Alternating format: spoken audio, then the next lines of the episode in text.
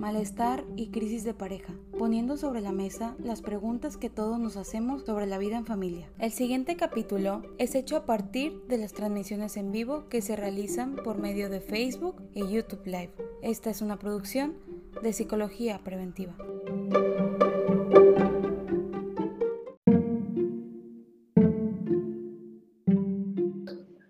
Hola. Buenos días, Reina, ¿cómo estás? Bien, Cristina, muchas gracias. Siempre un honor, un lujo, un gusto comenzar pues la semana y otra vez el mes. Ya vamos eh, avanzando. Pareciera que no vamos avanzando, ¿sabes? En la cuarentena, pero sin embargo, creo que en, en diversos temas vamos avanzando. Claro. Y algunos otros, sí, vamos teniendo la mente un poquito más calmada. Y bueno, nos da pie a, hablar de temas ríspidos que no son, que, son que son importantes dentro y fuera y durante y antes y después de la cuarentena. Sí, dime. Pues es que e, es lo, lo, que hemos ido hablando en diferentes ocasiones, creo que en particular la sesión, la transmisión pasada, ¿no? Cuando introducíamos esta serie de conversaciones difíciles y que finalmente pues agarrarlas y tomarlas y tenerlas ya en sí mismo, aunque no lleguemos a un acuerdo, ya es un avance. Y, también entender por qué nos pudieran ser complejas, ¿no? O sea, yo cuando, cuando pactábamos este primer programa de por qué nos cuesta hablar de dinero, ¿no? Eh, genuinamente hay un montón de preguntas, ¿no? alrededor de, esta, de este tema es muy complejo hablarlo, abordarlo, y pues yo supongo que habrá razones culturales, otras psicológicas, de, de familias, de generaciones, de quién gana más, quién gana menos, quién gasta más, quién gasta menos, quién decide. Es una cuestión como pero bueno, esperemos ir desmenuzando el por qué nos cuesta tanto hablar de dinero en la relación de pareja eh, a lo largo de este programa y ver si podemos darle un poquito de luz a alguien. Y a nosotros mismos, ¿verdad? Porque como lo hemos comentado en otros programas, pues nosotros no estamos exentos a estar inmersos en estas cosas, ¿no? No, por supuesto que no. Y el tema del dinero, como bien mencionas, se entrelaza con tantos otros cuestiones. El solo hecho de que tanto vales, tanto tienes, tanto vales, eh, aunque digas, no, no es cierto, el valor es lo de adentro, pero sin embargo, este, si tienes una capacidad económica mayor o si aportas más a una relación en términos económicos eh, que se puedan medir, ¿sabes? O sea, de hecho, es que, mira, yo cuando, cuando estaba, ya habíamos pactado que íbamos a hablar sobre dinero, dije, ¿cómo le pongo? Y dije, voy a, le voy a poner cuánto cuesta hablar de dinero, porque finalmente es como un pago, ¿no? O sea, nos cuesta. Y ahorita, ahorita que lo relacionas con cuánto tienes, cuánto vales, creo que también eso tiene mucho que ver, esta idea del valor ante todo, ¿no? O sea, ¿cuánto te vale tener una vieja de este tipo, no? Es, obviamente estoy eh, expresando de manera súper inapropiada, pero, o sea, está inmerso en nuestra cultura. Y, y, negarlo, no aceptarlo, no abordarlo, pues sería pues hacernos de la vista gorda y no nos permite tener estas conversaciones difíciles, ¿no? Y es precisamente la situación. O sea, es difícil hasta para uno hablarlo, plantearlo. ¿Cuánto me cuesta una vieja de estas características? Pues no se supone que la puedas comprar. Sin embargo, este, va a haber algunas condiciones económicas que te den oportunidad de estar en otros estratos sociales, rozarte con un tipo de gente que a lo mejor está mucho más cuidada, que le dedica más tiempo a hacer ejercicio o que le invierte más a una comida de tales características o que generación tras generación tras generación pudieron escoger mejor, mejor, mejor, porque han tenido dinero y están más guapos o más guapas. O sea, y, aunque no lo pudiéramos, o sea, tú y yo nos, nos permitimos ponerlo así de una manera súper prosaica, sabiendo que, que, puede ser incluso malinterpretado, pero o sea, con la intención de poderlo abordar así crudo, ¿no? O sea, lo más crudo que se pueda, o lo más, o pretender nosotros intentar ponerlo crudo, porque también se nos dificulta. Sí, no, no es fácil, y aparte cada uno de nosotros, y por supuesto que dentro del dinero es de las cosas más complejas, Freud decía, lo que tenga que ver con sexualidad y con dinero hay que como abordarlo con pincitas, porque pues están inmerso muchas susceptibilidades y además que como lo, hemos, como lo mencionaste, creo que la transmisión pasada, o sea, las cosas que se tratan de sexo no se tratan de sexo y todo lo demás que no se trata de sexo se trata de sexo.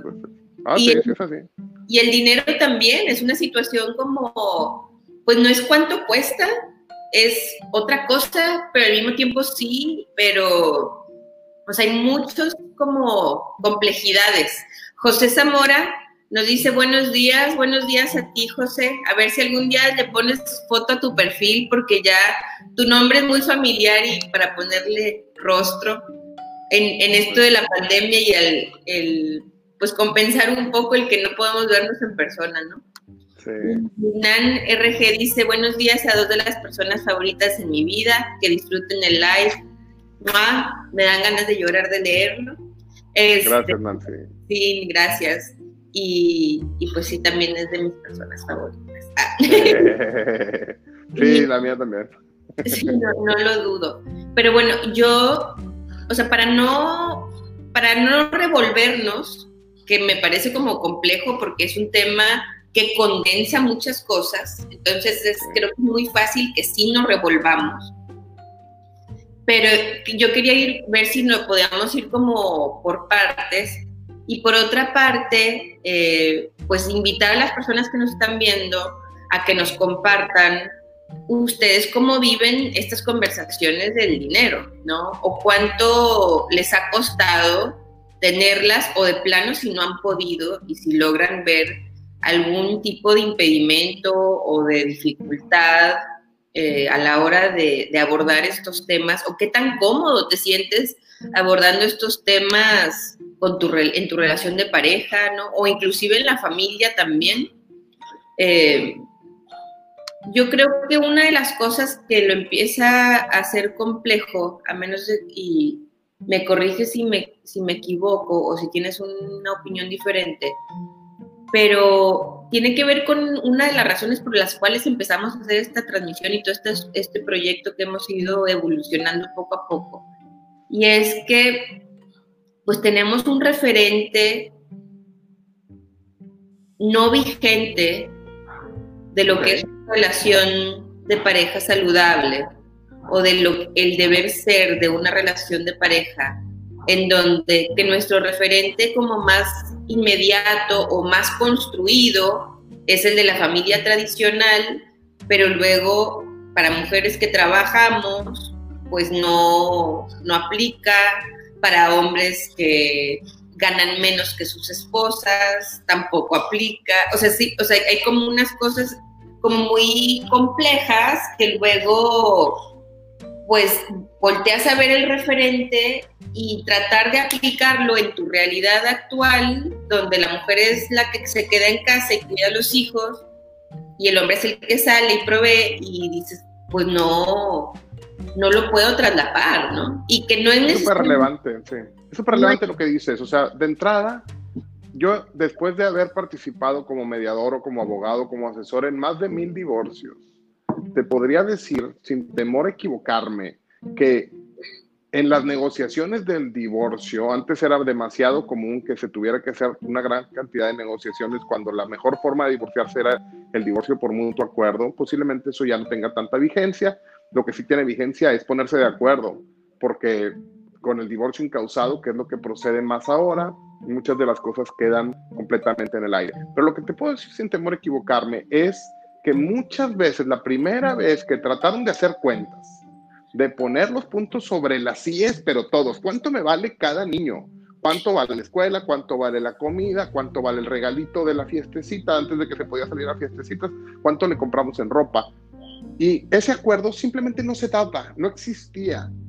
Yo traigo dinero, se me, se me antojó comprarle unos calzones o un sombrero o un juguete y lo hago. Y a lo mejor mi pareja, bueno, pues es su dinero Y entonces empieza a haber una serie de acuerdos, no acuerdos, que son tácitos, que llegan a ser funcionales. Son, como acomodos, más que acuerdos, ¿no? Son, sí, en, el derecho podríamos hablar de que cuando, cuando estuviste, cuando no pusiste una oposición clara, es un acuerdo tácito. Entonces, hay acuerdos expresos y acuerdos tácitos. Si yo, este, tú pones tus papitas en medio de la mesa, yo agarro una, estamos de acuerdo en que aunque no me dijeras qué onda quieres, este, papas fritas, me ofreciste y yo agarré. No hablamos, pero hay un cierto acuerdo, ¿sabes? es como, Lo, como decir el que cae otorga. O... El que cae, pues mira, eh, nos metemos a temas de derecho como muy complejos, porque el, que, el, silencio no generaría este, consecuencias legales. Esa es como la regla general. Sin embargo, si hay ciertas acciones que van encaminadas hacia lo mismo, no se necesitaría un acuerdo expreso, con las acciones sería suficiente. Entonces, este, yo te doy dinero, tú vas a la tienda, a lo mejor no te dije compra cosas, pero yo te doy dinero y tú vas a la tienda. O sea, y, lo vamos haciendo de esa forma. Entonces, sin embargo, muchos de estos acuerdos son tan tácitos que incluso no son, eh, no nos damos no están cómodos. ¿Perdón? Que no nos damos cuenta o... No nos damos cuenta y ni siquiera, y a veces ni siquiera estamos de acuerdo realmente, lo que tú mencionas. Entonces, a la hora de poner las cosas en, en, en, blancos y negros, en costos, en puntos, en cuánto cuesta, la gente se llega a sorprender. Oye, estoy gastando demasiado. O sea, no o ella no gasta tanto como pensaba, ¿no? Ella gasta, sí. O él gasta mucho más de que lo que él consideraba. Y sí, es un, sí, es, es lo que te digo, o sea, el, dinero se vuelve un símbolo vacío donde le puedes meter lo que sea.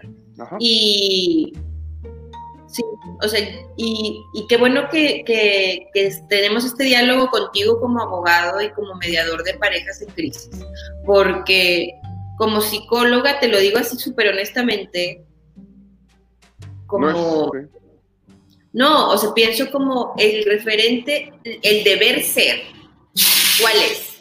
O sea, el deber ser, ¿cuál es? Y obviamente mi lugar como psicóloga no es encontrar el deber ser, sino el que se acomode la relación de pareja, pero yo me encuentro junto con mis pacientes como cuestionándome muchas cosas, ¿no? Por ejemplo, si ella gana más que él, ella debe de aportar el 50% o tendría que aportar más del 50%? Qué, interesante, esa pregunta me la hacen y la voy a contestar ya.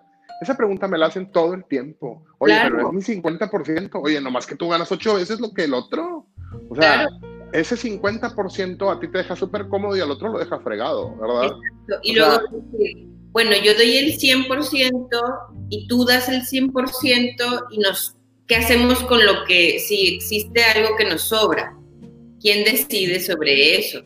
O si yo paso mi 50% del tiempo con los hijos y tú el 10%, entonces tú tendrías que estar cubriendo con el, digo, no sé, una ecuación matemática, ¿no? Como, o sea, y, y, luego vuelvo a pensar que es como el referente de la familia tradicional si la mujer que se quedaba en casa y se hacía cargo de los niños pagaba con jale, pagaba, con, trabajo, ¿qué pasa en esta nueva familia, en estas nuevas relaciones de pareja, en donde a lo mejor los dos le entran igual, o a, lo mejor donde los, no sé, o sea, me explico, o sea, hay como un montón de cosas que dices, ¿cómo llegamos a un acuerdo?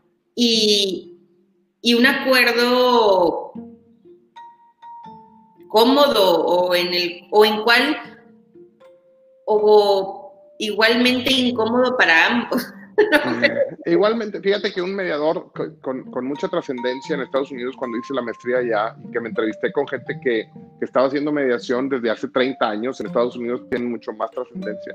Yo le preguntaba a uno de ellos, a alguien que había sido juez y que ahora era mediador, Oye, ¿cuál es un criterio? Y ahorita lo mencionabas. ¿Cuál es un criterio para saber que es un buen acuerdo? Y él me dijo, yo no estoy completamente de acuerdo con su respuesta, pero puede ser, puede, puede aplicar en algunos momentos. Y me dijo, que todos salgan mal, que todos salgan en desacuerdo, o sea, que, que a nadie le parezca genial. y si a nadie le encanta el acuerdo, significa que todos se tuvieron que esforzar. Y que nadie se fregó al otro. Porque si uno sale muy contento, entonces posiblemente este, es, haya un, un tema de, de, ventaja. de ventaja, exactamente. Entonces, bueno, no me encanta el criterio porque según la escuela de Harvard podemos identificar, este, más allá de las posiciones, él está hablando solamente de posiciones, intereses o valores. Y, y al menos a mí y en la escuela este, Saint Thomas, donde yo estudié, o en la Libre Derecho, donde yo doy clases, la idea es poder identificar estos intereses, estos valores y poder darle a, todos lo que necesitan. Eh, a lo mejor alguien va a necesitar más tiempo, a lo mejor alguien va a necesitar más dinero, alguien a lo mejor va a necesitar que lo administren, a lo mejor alguien va a necesitar que él administrar o ella administrar. Y entonces, sin embargo, si vemos en las posiciones, tú das un peso, yo doy un peso. Eso chocas necesariamente. Pero si bajas a los intereses, bueno, ¿qué quieres? Que el niño esté cuidado, que el niño esté atendido, que esté comido, pagar la hipoteca, pagar Sí, o a los valores, sí, continúa. Dime. Sí, que me, me, quisiera como detenerme un poco en esto que dices. Si yo pongo un peso y tú pones un peso y ahí ese es nuestro acuerdo, que todo va a ser como equitable. Exacto, sí, sí, sí. Equiparable o tal, pues realmente nos puede meter en una locura de estar contabilizando todo. ¿No? Como yo lavé los trastes ayer, te tocan a ti, y yo la, o sea, y no, pero cuando a mí me tocaron había más trastes porque más es que esa, esa, discusión yo se la compro a mi hija de cinco años, ¿sabes? Pero es que yo recogí más que mi hermano, pues así te tocó. O sea, porque al final de cuentas, pues, pues había más juguetes esta vez pero sin, y, vamos a valores más intrínsecos, ¿sabes? O sea, vamos a pensar que yo traigo 500 pesos en la bolsa y que mi esposa Mayela le mandamos un saludo, trae 500 pesos en la bolsa. Los de ella valen más que los míos, ¿eh? Porque yo los gasto en pitos y flautas y ella es súper ordenada y organizada. Y entonces el mismo dinero no vale lo mismo. Interesante, ¿no? O sea, por, a lo mejor yo necesitaría para que, para que tuviéramos la misma capacidad económica, yo tendría que traer como 2.000 y ella 500.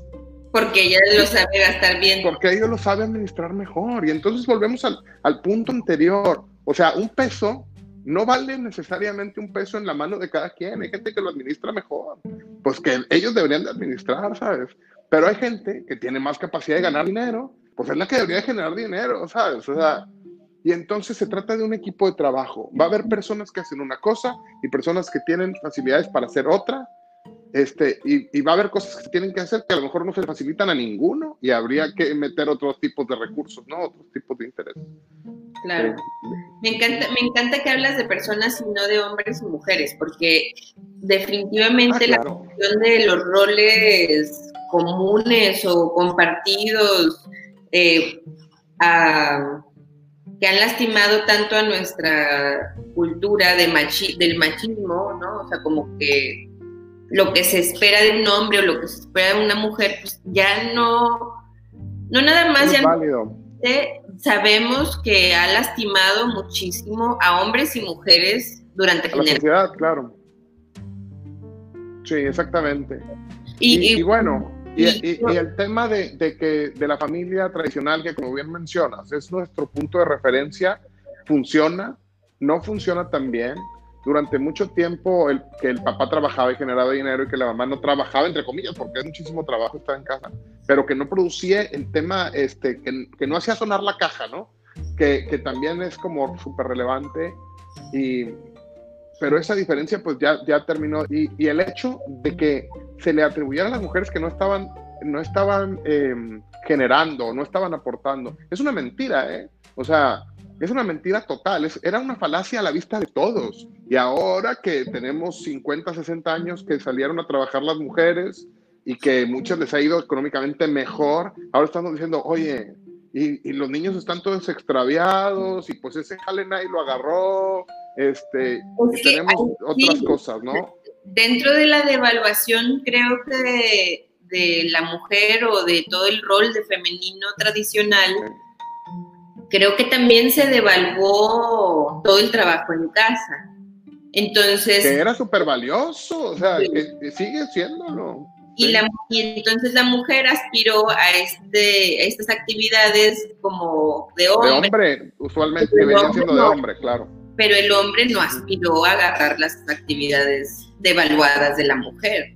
Entonces, y que es una situación que yo creo que tú la debes de ver como mediador, como súper común, como muchas mujeres se sienten muy lastimadas de que se les deje todo el peso de la casa, aunque ellas pudieran o no estar generando dinero, ¿no? Eh, y Fíjate que hay investigación en, esto del, cuidado de la casa, que cuando una, un hombre, y lo comentábamos hace días, cuando un hombre se casa, tiende a, a limpiar el triple de lo que limpiaba cuando estaba soltero, el triple. Pero el problema es que cuando una mujer se casa o entra en una relación, independientemente de que se case, una relación este, formal de pareja, tiende a, limpiar por 12. Yo no sé de dónde sacaron esas estadísticas, pero entonces lo que sí me queda claro es que pues cuando te sales de la casa de tus papás y te vas a vivir solito con una pareja, este, vas a tener que limpiar más. Y a lo mejor este, lo que comentamos hace días, para el varón que vamos a pensar que está en la estadística y que limpie el triple, pues él va a sentir que se está esforzando bastante, ¿verdad? Este, y que ya está haciendo su jale y que ya está echándole muchas ganas, pero para la mujer que está esforzándose por mucho más ah, y que además nunca lo había visto limpiar en su vida, porque pues nunca lo había visto limpiar cuando estaba en casa de sus papás, va a pensar que se está haciendo eso. ¿Sí? Y ambas cosas son reales y ambas cosas son falsas, ¿sabes? O sea, le están echando más ganas y ninguno de los dos está siendo reconocido, este, al revés, está siendo criticado. Claro, que, y sí, es una situación como muy compleja. Y luego, por ejemplo, yo he visto como, pues, esta, no sé cómo le llamarle, pero, ¿cómo, cómo le llamarías esta actitud que tiene que ver con el machismo, en donde la mujer dice, yo trabajo para mis cosas. ¿no? O, Porque al final de cuentas, las mujeres trabajan, todas. Ahora casi todas trabajan. Pero quieren que el, que el esposo, el marido, su pareja formal, padre de sus hijos, siga llevando a cabo el 100% de, las, de, los gastos y que lo que, o sea, lo que tú ganas, varón, es de la familia. Y lo que yo gano, mujer, es, mío. y, que dices, pues, digo, no, no dudo que en algunas familias pudiera ser un acuerdo cómodo para ambos o incómodo para ambos y que digas, bueno, va, ¿no? Donde, no sé, a lo mejor ella tiene un trabajo de medio tiempo, si se, se encarga de los hijos completamente eh, y no sé, de alguna manera tienen resuelto lo de las labores del hogar, bla, bla, bla. Obviamente estoy hablando de una clase media privilegiada. Bastante desahogada, claro. Sí, no, es como la situación como, como, ok. Y dices, bueno, pero, y luego si esa mujer, no sé, le va muy bien en su negocio de la mañana y empieza a ganar cuatro veces más que el esposo, ¿seguiría siendo vigente el acuerdo? O sea, como, ¿dónde y, cómo hablar de esas cosas, ¿no? Y luego también, por ejemplo, yo he escuchado tanto pacientes mujeres como hombres abordar la situación en donde cuando una mujer gana más que el hombre y, aporta eh, más allá de su de quitarle el gasto al esposo de su manutención y aporta una sensación de, oye, pero yo tengo amigas que las mantienen por completo. Entonces, yo también he escuchado el hecho de, oye, nomás que si yo donde, donde empecé a pagar todo, a este vato ya le valió y ya no ah. quiso trabajar tanto.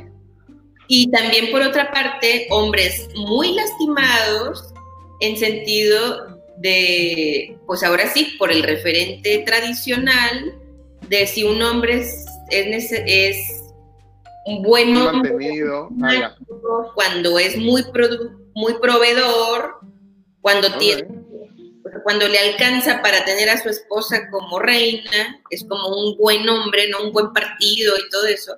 Y luego muy lastimados por el hecho de que tal vez la mujer estuviese produciendo económicamente más que ellos y, se vuelve una situación incómoda. O sea, es, como incómoda para ambos. ¿no? Totalmente. Entonces. Yo, yo, he visto en juzgados donde apareciera que, que no había, que les preguntara un juez, bueno, ¿cuál fue el problema? Y que ella haya dicho económico, y yo así como de plano económico. O sea, él tenía un, un, buen trabajo que estaba ganando, vamos a pensar, el equivalente a unos, eso fue hace 10 años, pero sería el equivalente a lo mejor a unos 70 mil pesos, 80 mil pesos. Y ella, el problema es que ella estaba ganando el equivalente a unos 250 mil.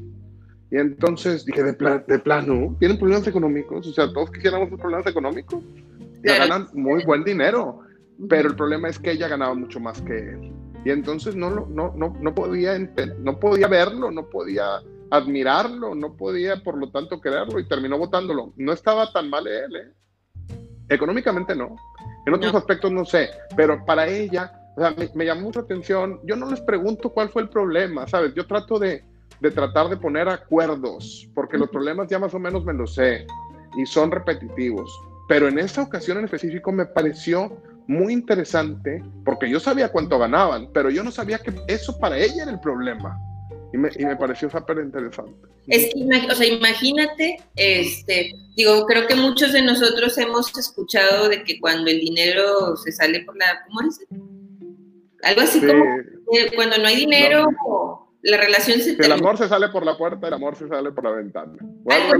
Exactamente. Entonces, pero sí, o sea, ¿qué pasa cuando el dinero entra por la puerta y, provoca que el amor se salga? Y, y, que ahí es donde es bien difícil y que además una trampa de consumismo y de capitalismo o de, no sé, una trampa de pensar en esto que mencionábamos al inicio, de lo que tienes es lo que vales.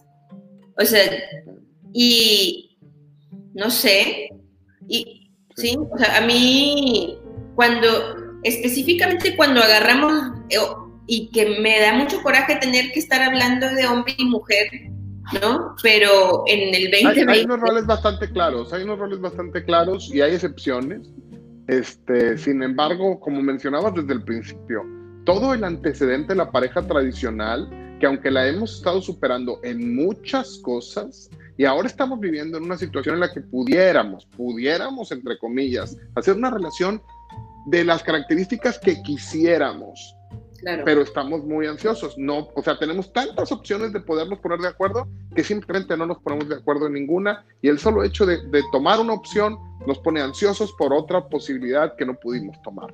Entonces, este, estamos muy confundidos. O sea, esa, esa libertad tan importante que obtuvimos, y quiero decir que es, algo bueno, pero es algo bueno y es algo malo al final de cuentas, porque nos ponen una angustia existencial gigantesca. Sí, y yo insisto en decir que esa libertad la pudiéramos tener, o ese privilegio, o sea, más bien es una situación de privilegio de clase media, o sea, y de clase media alta y de clase alta. Y, bueno, en algunas ocasiones. De clase alta no tanto, porque van a tender a ser familia tradicional. Sí, era lo que me quedé pensando como, ah, bueno, no, no necesariamente.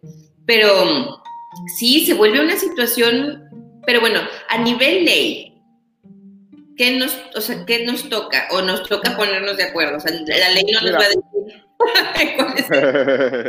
la, ley, la, ley, establece parámetros, pero que terminan siendo bastante ambiguos. Vamos a decir, ¿a qué están obligadas las partes? ¿Están obligadas como matrimonio o como concubinato, hablando de, de, un, este, de una relación bastante formal, a darse alimentos? El concepto de alimentos que, para, que, que a diferencia del, castellano tradicional, no se trata solamente de comida, sino se trata de comida, de ropa, de zapatos, educación, habitación, todo lo que tiene que ver con la casa, eh, salud, incluso esparcimiento. Todo, cuando hablemos, cuando hables con un abogado y te diga de alimentos, te hable de ese concepto, está hablando de comida, vestido, habitación, educación, salud, esparcimiento. Todo eso va incluido. Entonces, tenemos que cubrir eso que son los básicos. ¿Pero quién? Ambos. ¿Pero quién? Bueno, habla de que debe ser proporcional a la capacidad y que se debe de atender también la necesidad del acreedor. O sea, la capacidad del deudor. ¿Quién es el deudor? Pues el papá. ¿Quién es el deudor? Eh, Ay, te, cortaste justo en el momento, nos dejaste en suspenso. ¿Quién es el deudor? Entró una llamada, quién sabe. Bueno, ¿Quién es el deudor? Es el papá. ¿Quién es el deudor? Es, la, es el varón, pero también puede ser la mujer. ¿sí? Este, la esposa. ¿Quiénes son los deudores? En una relación de matrimonio, ambos son acreedores deudores. Y esto es un concepto bien interesante de la parte de alimentos. El que tiene la obligación de darlos tiene el derecho de recibirlos. ¿sí? Es una cuestión ambivalente. Si tú estás casada, tienes la obligación de darle alimentos a tu esposo y el derecho de recibir alimentos de él. Ah, ambas cosas van pegadas. Y, igual con los hijos, ¿eh? Tú tienes, bueno, ahora tus hijos son muy chiquitos, igual que los míos, pero tenemos obligación de darles alimentos, pero si ellos tuvieran más capacidad que nosotros, independientemente de que fueran bebés, tienen la obligación de dar. Imagínate que, que, los abuelos les hubieran dado una herencia muy importante y que ellos ganaron más dinero que nosotros. Bueno, tienen la obligación de apoyarlos. Por esta cuestión de alimentos, independientemente de que sean niños. O sea, yo, yo cada que venimos aquí nos venimos a reventar el, cerebro, ¿verdad? O sea, y al final de cuentas de eso se trata, este, de contrapensar.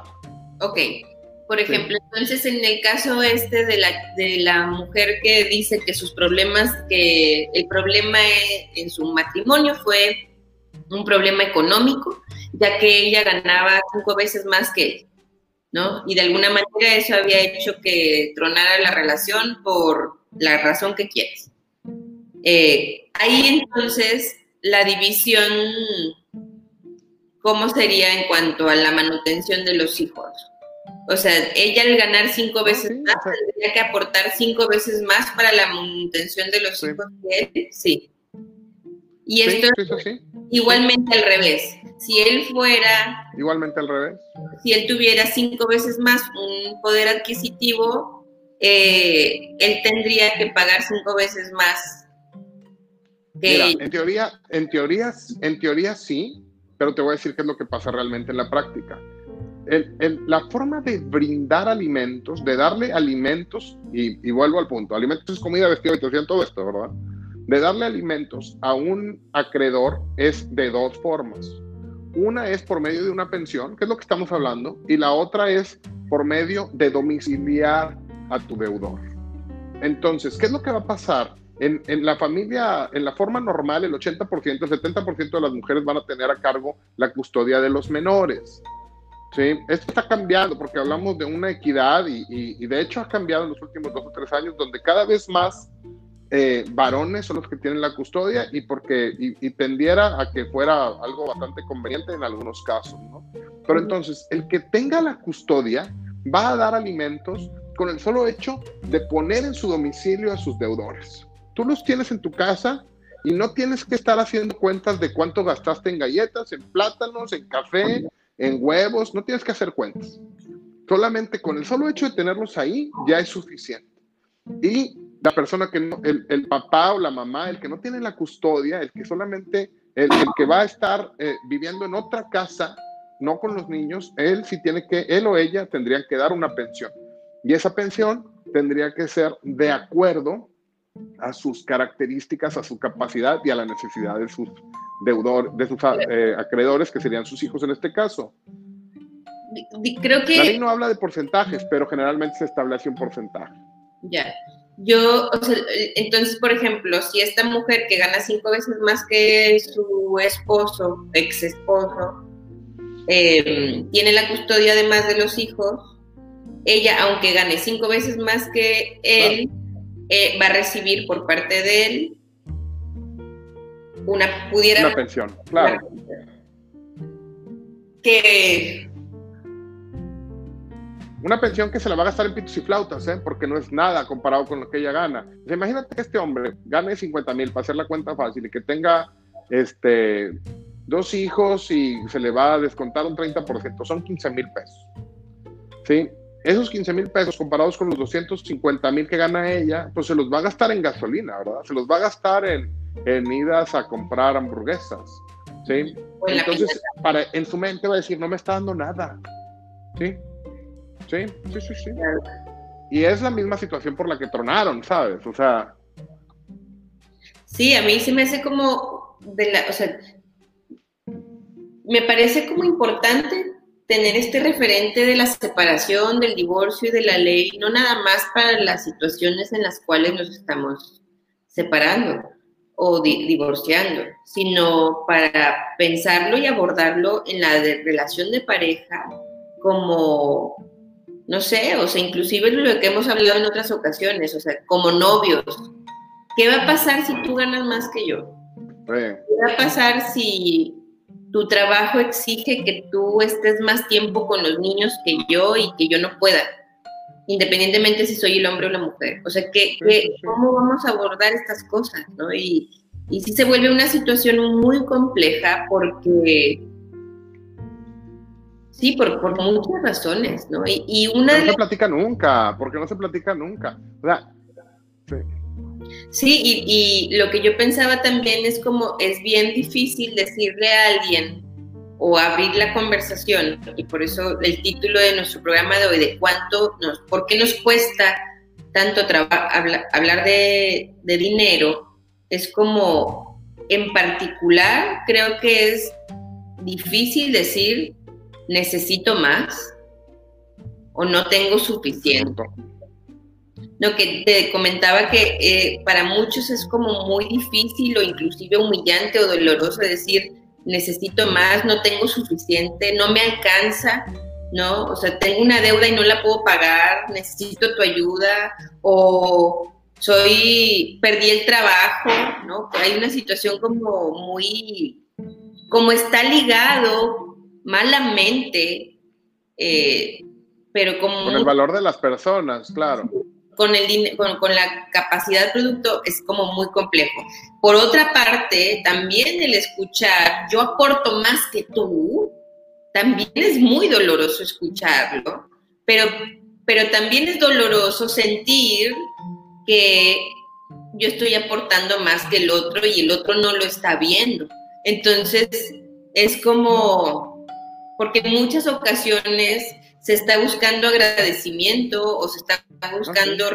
Es más, yo creo que muchos de nosotros estamos sedientos de reconocimiento y valor de parte de nuestra pareja, pero luego se vuelve una situación complicada porque a la hora de pedir el reconocimiento no reconocemos a nuestra pareja que pudiera estar y no lo sabemos ni pedir, ¿eh? Hacemos chantaje. O sea, no decimos, oye, me gustaría que apreciaras que yo me quedo tarde para ganar más dinero para que tú puedas cambiar tu camioneta. O sea, eso ya sería una solicitud. Pero bueno, de hecho lo planteé hasta casi como un chantaje, ¿sabes? O sea, porque aunque lo, di, aunque lo traté de plantear como una solicitud, me salió como un chantaje. Y, y, y el chantaje de, no, hombre, mi camioneta está bien fregada, tú no haces nada, o no sé. O sea, lo planteamos mal, lo planteamos con un planteamiento de dolor desde el principio y de personalizarlo. Y, y, luego las situaciones, o sea, una de las razones o una de las de los porqués creo que em, es muy difícil o nos cuesta tanto hablar de dinero con nuestra pareja, porque ni siquiera nosotros mismos nos queda claro qué significa para nosotros, ni qué es lo que esperamos. O sea, tal vez sí, a lo mejor, o sea, ¿qué, es lo que yo espero al, al proveer completamente de alimentos a mi familia? Espero, ah, de hecho, una, una persona, un hombre, me comentaba el otro día que le decía, o sea, él le decía, pues yo aporto, yo esto, yo lo otro a su pareja, y luego ella le contestaba como tienes razón, yo no he sabido superarme como tú y lo que tú haces es tan importante y no sé qué. Y luego él se sentía culpable de haberla hecho sentir mal y entramos, sí me explicó como Mi, intención no era hacerte sentir mal, sino recibir reconocimiento, claro. Reconocimiento, pero el reconocimiento es que es esta cosa, o sea, el que yo reciba reconocimiento porque en muchas ocasiones implica que el otro se humille, o sea, y no se trata de eso. O sea, no sé. Pero bueno. Porque tenemos unas relaciones todas tóxicas, o sea, al final de cuentas. Sí. Laura nos dice, hola ambos, en mi caso pocas veces abordé en mi matrimonio el tema del dinero. Él tiene ingreso fijo, yo no. Él se encargaba de los gastos, yo de mis antojos, pero nunca lo hablamos. Es más, Nunca hablamos de nada. Gracias, Laura. Sí, gracias. Eh, la realidad es que es un caso bastante típico, ¿eh? es un caso muy típico. Eh, estamos, la cultura, la familia, la sociedad, inmersos con un montón de ideas que nos hacen que entremos a un personaje y los varones incluso nos da felicidad poder tener muy bien a nuestra familia, o sea, ay, qué padre que las puedo, o sea, está dentro, está en nuestro ADN o está en nuestro, no sé si en el ADN realmente, pero está en, en una estructura interna muy, muy fuerte. Y por el otro lado también, sin embargo, bueno, este tipo de programas y este tipo de planteamientos y la terapia y la mediación y, y, y lo que a ustedes les ayude, literatura, libros, este, nos ayuda a cuestionar este tipo de cosas, porque al final de cuentas nos tiene muy adoloridos, nos tiene funcionando mal. Y entonces, bueno, pues si nos tiene funcionando mal, ¿por qué lo tenemos que seguir haciendo? Y no, no lo tenemos que seguir haciendo. No. Entonces, este, el, problema es que a lo mejor es fácil decir, no lo tenemos que decir, seguir haciendo, pero ¿cómo saber cómo, o sea, ok, no lo vamos a seguir haciendo, pero ¿qué es lo que sí pudiésemos hacer que no nos dejara igual de lastimados o más? ¿No? O sea, pero yo de entrada lo que les podría plantear es este, que a quien nos mande un mensaje directo, yo hacerle llegar el formato que yo utilizo en mi oficina de manera gratis, o sea, nada más mándenme un dato a dónde mandárselos para que puedan hacer un análisis de cuánto les cuestan las cosas. Con eso podrían tener una oportunidad buena de saber de entrada si están gastando lo que tienen o están gastando más, porque a veces ese ni siquiera es un problema de yo gano más, yo gano menos. No, o sea, están gastando más de lo que ganan los dos. ¿sí? Y entonces, este... Esa es una realidad de muchas personas de muchas personas, muchísimas personas. Entonces, este, hacer un autoanálisis, ya no, sin, sin culparle, sin culpar, es que tú gastas mucho, es que tú no administras, es que no ganas suficiente. Posiblemente todo eso sea cierto, pero sin embargo, son solamente críticas este, que, que, que uno tiende a repeler si no tienes el dato. Y el dato ayuda a tomar decisiones. ¿Sabes qué? Oye, pues vamos a recortarle acá. Hoy, ¿sabes qué? Vamos a, a dedicarle un poquito más de tiempo ¿Sabes qué? Lo que comentaba este, Laura, que muchas gracias por escucharnos. Él, tiene un, él tenía una, una situación en la que una de las personas tiene un ingreso fijo y la otra tiene un ingreso variable. Es una situación bastante conveniente porque, pues pase lo que pase, no pase lo que pase, pero tienes una cierta certeza de que vas a tener cubiertos unos mínimos. Comida, electricidad, la renta. Pero con el del ingreso variable, puedes en un mes sacarte la lotería, ¿verdad? O sea, y vender algo mucho o, que te vaya muy bien. Y entonces esto ahorrarlo. Pero si no están de acuerdo, entonces difícilmente pueden coordinarse tan, tan de esa forma. Fíjate que, voy a comentar unas cosas. Laura nos comenta, no se aborda el tema del dinero nunca, ni de novio ni de esposos. Silvia Mar dice, a mí me gustaría hablarlo con mi novio, pero no sé cómo no sentir que yo soy la que aporto más, que eso es así como, pues, y, y o sea, ya con este comentario ya sabemos que esa conversación pudiera terminar muy mal, ¿no? O sea, porque... Pero sin embargo, a mí me encanta la idea de Silvia, y gracias por comentarlo y por compartir y por ponerte vulnerable, de la conciencia. O sea, yo, o sea, quiero hablarlo, yo, yo, yo, yo gano más que él y esto puede no salir tan bien. Y esos puntos de conciencia nos pueden ayudar muchísimo a, a, a, tranquilizar esa plática, a, ver cómo podemos hacer.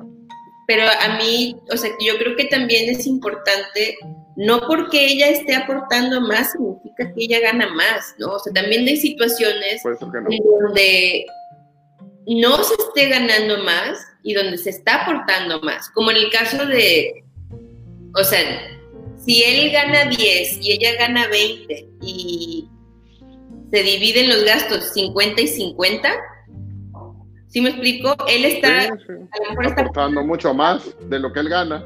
Exacto. Entonces se vuelve una situación como complicada. Y Laura nos dice que ella quiere el formato, que va a mandar un inbox y dice gracias, Reynolds. Hombre, claro, el ratito lo mando. Sí, es que si nos metemos como en una situación que muy fácil entramos en un círculo vicioso. O sea, el otro día hablaba con una persona y me decía que ella ganaba más que él y eso hizo que él se volcara en el trabajo. o bueno, que esa es como su inferencia, ¿no? Entonces... No, yo, yo, te, yo mira, te planteo un caso súper específico. Unos clientes, ella gana mucho más que él porque eh, trabaja en una empresa transnacional importante, muy conocida, no voy a decir el nombre. Y empezó desde abajo y empezó a, a, a subir, a subir, a subir, a subir, a subir. Él este, es muy paternal, es muy maternal más bien, o sea, es muy bueno para el cuidado de los hijos, les manda lunch, hace la tarea, y de hecho, ella, eh, para poder subir tanto en su proceso este, como ejecutiva de esta empresa, tiene que ir cuatro veces al año a China porque es una empresa de comercialización. A veces es un mes, a veces son 15 días, a veces son tres semanas. ¿Quién puede hacer eso? Pues quien sepa que sus tres o cuatro hijos, ya no me acuerdo cuántos tienen, están bien cuidados, ¿sabes? Claro. Sí, quien se, y eso normalmente, al menos en las generaciones pasadas, solamente lo podían hacer los hombres. ¿Por qué? porque pues sabían que sus hijos estaban bien con su mamá. Ahora empieza a cambiar la situación y las, señor, las mujeres también pueden hacerlo. Mujeres con hijos, ¿sabes? Siempre y cuando tengan un esposo o una pareja con estas características que, que, que, que, se, que le meta el pecho al cuidado de los niños y al cuidado de la casa y, y al sacar y al pago de los recibos y todo esto, que normalmente eran parte de un rol femenino. Pero entonces el problema empieza en el de ella tú no estás haciendo nada, tú no estás desarrollando, yo estoy desarrollando mucho más que tú, tú no aportas, oye, espérate, espérate, espérate, o sea, estás, están generando, y es un caso, pero es repetitivo, de lo mismo que se quejaban, ¿sabes? O sea... Sí, es que eso es lo que te comento, o sea, como se devaluó a la mujer y todas sus funciones, también tenemos, o sea, el machismo lamentablemente, pues viven todos. No hombres, claro. No, viven todos nosotros. Entonces, si el esposo es el que está cubriendo con lo que tradicionalmente era de la mujer, pues va a ser devaluado igual que fueron. Pues ese es el, eso es lo que queríamos combatir. O sea, precisamente, el que no. yo, yo entiendo que el hecho de que hayan sido tan devaluadas las mujeres generó un, un discurso y después una actuación que, que, llevó a muchas cuestiones convenientes y a otras inconvenientes. Entre esas es que básicamente solamente se voltearon los papeles, pero siguieron, o sea, siguió habiendo agresores y agredidos.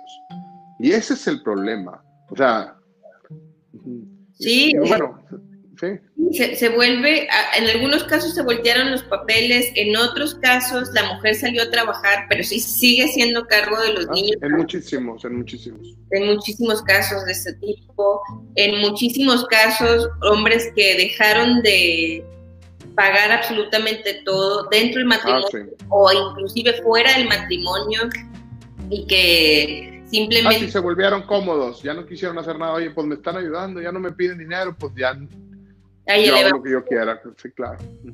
O sea, entonces realmente es una situación como muy complicada y, y que finalmente, o sea, también yo creo que tiene que ver con el tiempo, que creo que a fin de cuentas es como nuestro bien más valioso, porque también es el más finito, ¿no? Sí. Y no se recupera. No se recupera. Y sí pienso como bueno, si a mí me cuesta dos horas, cinco horas hacer un peso y a mi esposo o a mi esposa le cuesta el cuádruple hacer ese mismo peso. Claro.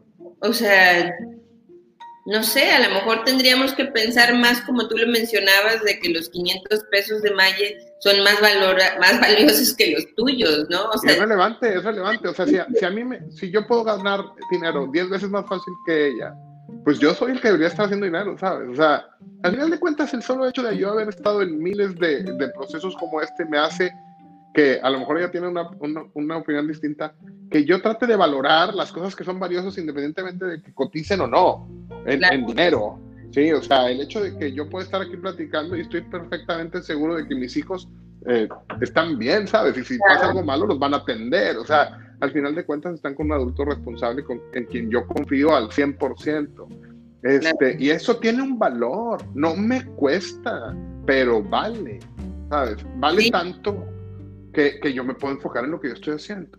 Claro, y en, en ese sentido creo que por ejemplo, en lo que nos decía Silvia, a mí me gustaría hablarlo con mi novio, pero no sé cómo sentir que yo soy la que aporto más.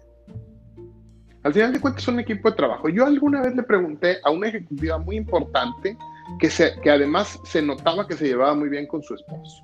Le dije, mira, esto que está pasando en ti es algo sumamente excepcional. ¿Cómo le haces? ¿Cómo le haces para, para amarlo? ¿Cómo le haces para respetarlo? ¿Sí? Porque, porque pues, yo he visto que eso no sucede así. Claro, que vemos que si el hombre no aporta, pudiera ser devaluado. Que también creo que las mujeres pudieran empezar a sentir eso. Yo tengo, yo estoy trabajando con una chica de 26 años, recién casada, que no tiene trabajo y se siente muy mal de no conseguir trabajo porque no está aportando como su renta y su despensa, ¿no? Y yo pensaba... casi, no, casi, casi no tiene derecho a comer. Ajá, exacto. Aunque el esposo. Sí, no sentido. Ni le dice nada, claro. Ni le dice nada de tranquila, lo, lo vas a encontrar y tal. Hay un peso, o sea, ya empieza a haber un peso importante en la mujer también de que necesita aportar. Y creo que esta reducción de lo que vale es lo que cuesta, o donde hay como una situación de monetización, es como muy peligroso. O sea, es muy peligroso porque, no sé, creo que realmente pudiera llevarnos a, tomar decisiones pues, que, pudieran luego costarnos más, que es lo que hemos hablado acá, ¿no? O sea, si, si hubiéramos abordado estos temas antes, nos costarían más después. Ah, no, claro, o sea, y, y que y eh, incluso, y lo que mencionabas al mero principio, aunque no te pongas de acuerdo, el solo hecho de sacarlo y de plantearlo y de aguantar vara y de decir, mira, pues esto es lo que quiero, esto es hacia donde quiero caminar, algunas cosas van a salir, algunas cosas no van a salir. Y me encantó la respuesta de esta, de, de esta, pues es abogada, y, y sí lo podría mencionar, este, Bichara, es, es, es una alta ejecutiva de Home Depot. Eh, y, y ah, cuando, le pues, además, cuando yo le pregunté y me dijo, yo lo veo a él como un equipo de trabajo. Y esa es la situación, ¿sabes? O sea, mientras no veas que tú que, eres su jefe o que tú que es tu jefa o tu jefe, sino como una relación entre iguales. Hacemos cosas diferentes, pero los dos, cada quien en su capacidad y en sus habilidades, va a aportar a la relación. Y pienso que esa es la premisa, ¿eh? Y esa es la respuesta. O sea, ¿tienes que aportar el 50%? No ¿Tienen que ser exactamente todo? No. Porque al final de cuentas, igual no es igual. Y por eso mencionaba lo de, lo de Maya hace rato. O sea, un peso en su bolsa vale mucho más que un peso en la mía. Claro. Eh, y en ese sentido creo que tal vez pudiéramos como empezar a concluir el tema de hoy. Y yo creo que tal vez lo que hace que tu amiga pueda decir, yo lo veo con un equipo de trabajo, tiene que ver más con una cantidad de pesos que tiene que ver con una sensación de reciprocidad. Sí. Ah, bueno, claro, te, cuento un poquitito más. Hubo un momento en que ella menciona que ella fue el único sostén de su casa, el único sostén cuando él, su esposo, no lo conozco, este, estuvo eh, poniendo un negocio después de que el negocio empezó a funcionar, que fue años después, porque los negocios no levantan de, la noche a la mañana, él tiene una capacidad mayor que ella. Sin embargo, en el momento en que estuvieron, este, él, y es lo mismo, o sea, volvemos a lo mismo, él no se tiró a una maca, él se puso a trabajar, nada más que los gastos durante un tiempo, y ese tiempo pudieron haber sido años, gastos de escuela de los hijos, gastos de la casa, gastos, gastos en general, corrieron a cargo de ella. ¿sí? Mientras él estaba desarrollando. Claro. Algo que les iba a dar bienestar a todos, no nada más a él.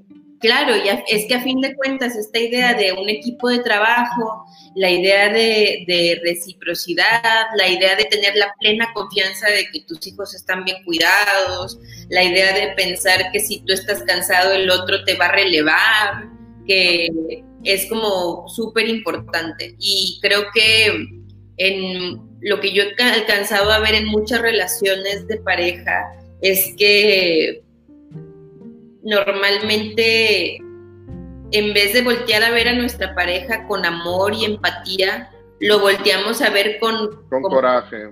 Sí, como tú, ¿por qué no me estás dando esto? y el otro responde, ¿y tú por qué no me estás dando esto? ¿No? Entonces, como una cuestión de un círculo vicioso en donde, no sé, no sé. No sabemos pedir, no sabemos hablar, no sabemos plantear, no sabemos poner objetivos, sino son puros reclamos que tienen objetivos e intenciones detrás pero que lo que sentimos es el golpe. Y entonces, desde esa perspectiva, pues, ¿qué es lo que pasa cuando nos sentimos agredidos? ¿Peleamos o huimos? Y entonces pasan esas dos cosas. Peleamos, confrontamos, no importa lo que me estás diciendo, si está bien o mal, no es así. O me aíslo, me voy. Desde me voy físicamente hasta me voy a otro cuarto o hasta me voy a ver la televisión por horas y no hablo contigo. O, sea, o me voy emocionalmente aunque no me vaya físicamente. Sí, exactamente.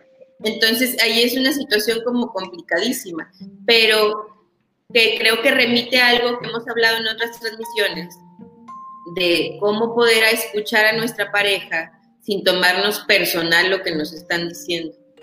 ¿no? A mí me parece que de entrada es imposible y que ahí es donde, donde, donde entra, donde toma relevancia no, lo que nosotros ofrecemos, ¿sabes? O sea, no por decir que sean buenos, pueden contratarnos a nosotros directamente o a alguien más que tenga ciertos credenciales tal y capacitación, experiencia, pero el terapia, la mediación, volvemos a lo mismo, hablar, asesorarte, organizarte, poner orden, analizar tus cosas, en este caso los gastos y, la, y, el, y los ingresos, este, y, y, aprender a hablar, aprender a, a, en lugar a decir, este, lo que quieres en lugar de un reclamo y a, ser asertivo en lugar de ser chantajista.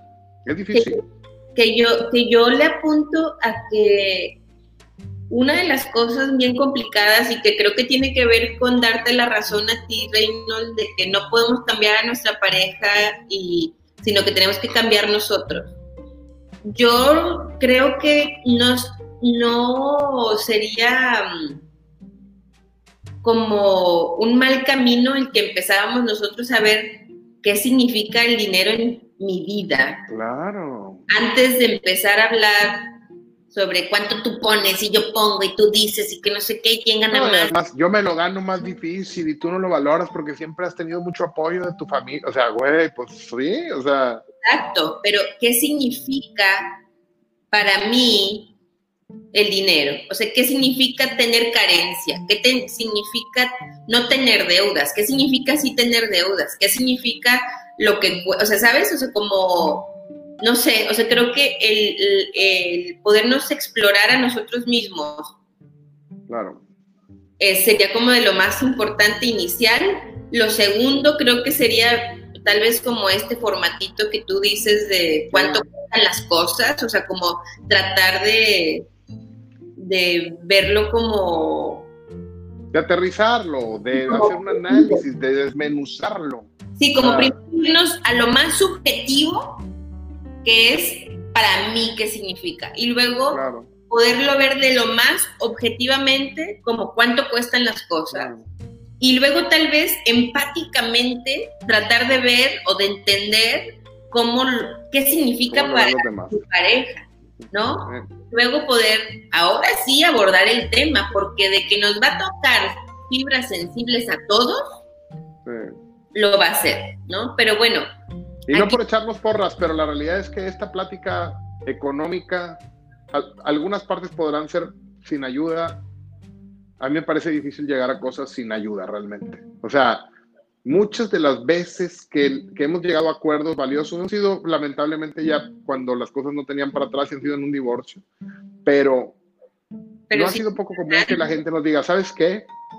Este, si nos pudiéramos puesto de acuerdo sobre esto, no nos estuviéramos divorciando.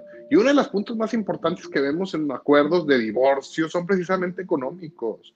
¿Cuándo se va a cambiar la camioneta? ¿En qué nivel de escuela vas a tener? ¿Cuánto se va a gastar en comida? ¿Cuánto te tengo que depositar por semana, por quincena, por mes para tales cuestiones? No lo tienes que hacer separándote, pero sí conviene saberlo, porque a lo mejor para una de las personas es básico salir de vacaciones una vez al año. Bueno, suerte en este año, ¿verdad? Pero, este... Mentalmente. Suerte con... Sí, sí. Pero, y para alguien más, pues va a cambiar la camioneta hasta que se echa a perder hasta que ya no valgo nada. Entonces, este... Y luego se vuelve una situación compleja si pensamos que sí nos pusimos de acuerdo y los dos queríamos ¿qué queremos hacer los dos? No, pues queremos estar como muy bien económicamente y muy bien económicamente para dos personas y para diez personas pueden ser cosas totalmente diferentes. Entonces, ah, claro. ahí estoy de acuerdo contigo que es más fácil con ayuda que sin ayuda y que se puede buscar ayuda antes de que la ayuda sea para dividir o para separar, ¿no? Sí, sí, o sea, ser proactivo en lugar de ser reactivo, ser preventivo en lugar de ser correctivo. O sea, la realidad es que si todavía no estás teniendo problema, es un buen momento. Y si ya estás teniendo problema, es un buen momento. Salvo que la realidad es que dudo que no tengan problemas porque este problema económico y más ante esta situación es una cuestión eh, muy actual.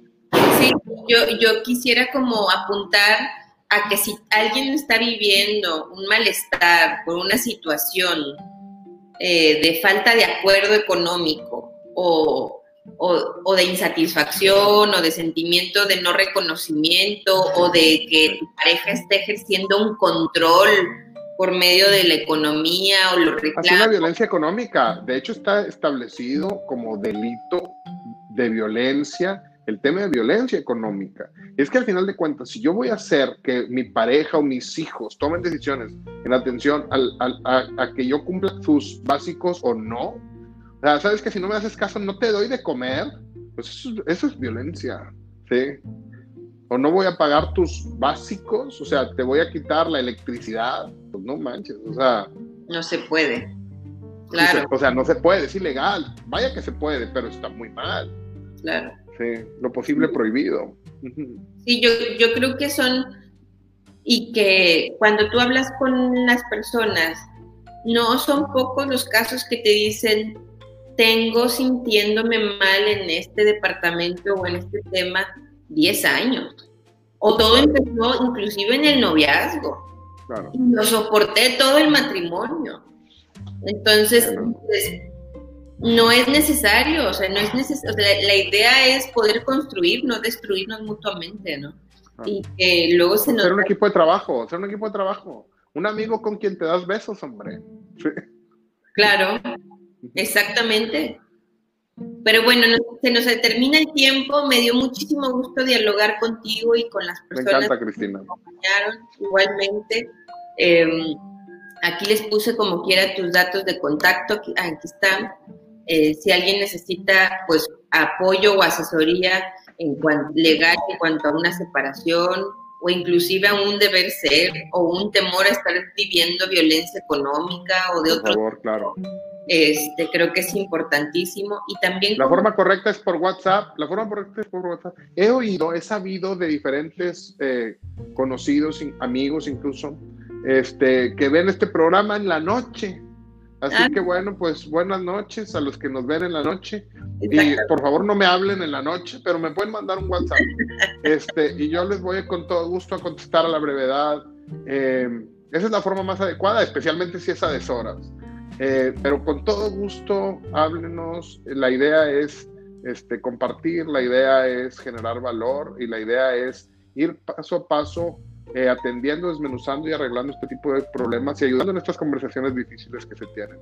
Claro, y yo creo que o sea, lo que hemos hablado en otros programas, que creo que lo vamos a ir repitiendo, es la relación de pareja es de las relaciones más importantes de nuestra vida y nos puede dar mayor beneficio y bienestar que cualquier otra relación pensando en que es el, amigo con el que te das besos, ¿no? Y el equipo de trabajo con el cual pudieras lograr realmente compaginar y hacer como algo bien padre y sentirte acompañado y demás. Pero también desde las relaciones de pareja que más te pueden desgastar, costar, destruir y demás. Entonces, y hay una línea delgada en la cual una cosa muy linda se puede convertir en otra horrible. Entonces, y una horrible puedes capitalizarla y ponerla en muy buenas posibilidades. O sea, puede ser el infierno, puede ser el paraíso.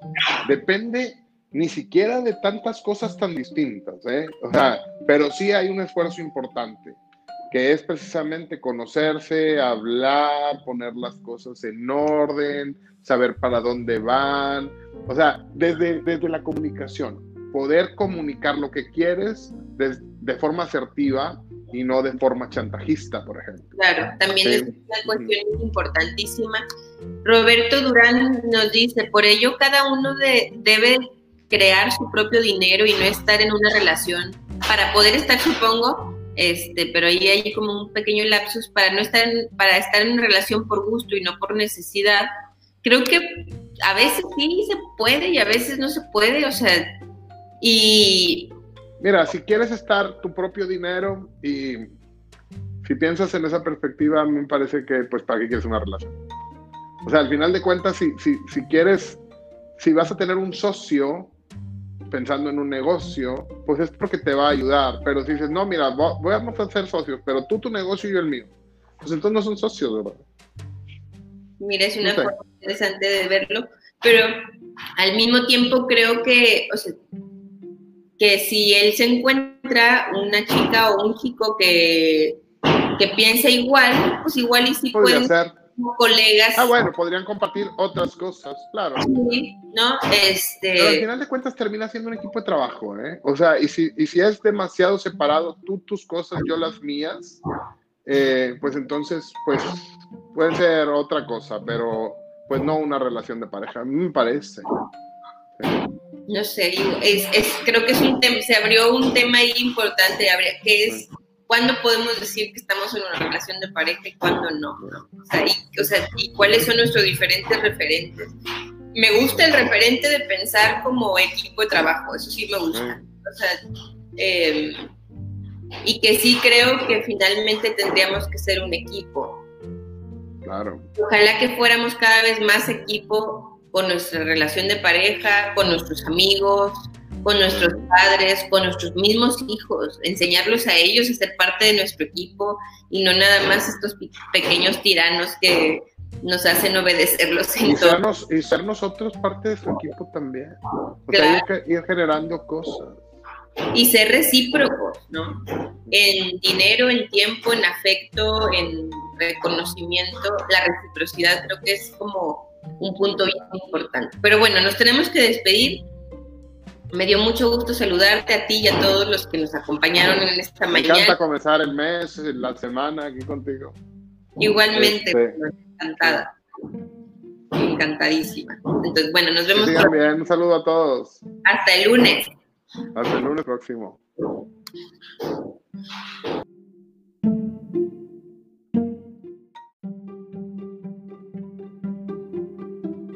Malestar y crisis de pareja, poniendo sobre la mesa las preguntas que todos nos hacemos sobre la vida en familia.